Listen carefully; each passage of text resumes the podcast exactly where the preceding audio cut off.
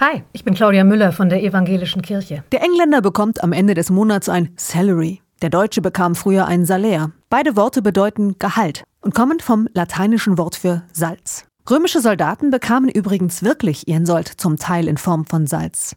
Das hieß dann Salarium. Früher war Salz wertvoller als Gold, weil es selten war. Eine Stadt, die Salz förderte, war deshalb reich und zeigte das in ihrem Namen. Salzburg oder Schwäbisch Hall. Hall ist das griechische Wort für Salz. Menschen haben weite Wege in Kauf genommen, um an Salz zu kommen. Salz war ein Schatz. Vor diesem Hintergrund hört sich's doch nochmal anders an, wenn Jesus zu Menschen sagt, ihr seid das Salz der Erde. Das heißt, ihr seid für die Erde ein Schatz. Ein Glücksfall. Werdet nicht mutlos. So wie das Salz auch bei geringer Dosierung viel bewirken kann, machen zum Beispiel eure kleinen Freundlichkeiten jeden Tag, euer Einsatz für Schwächere oder für das Klima die Welt besser. Ihr gebt dem Leben Würze. Ihr seid ein Schatz.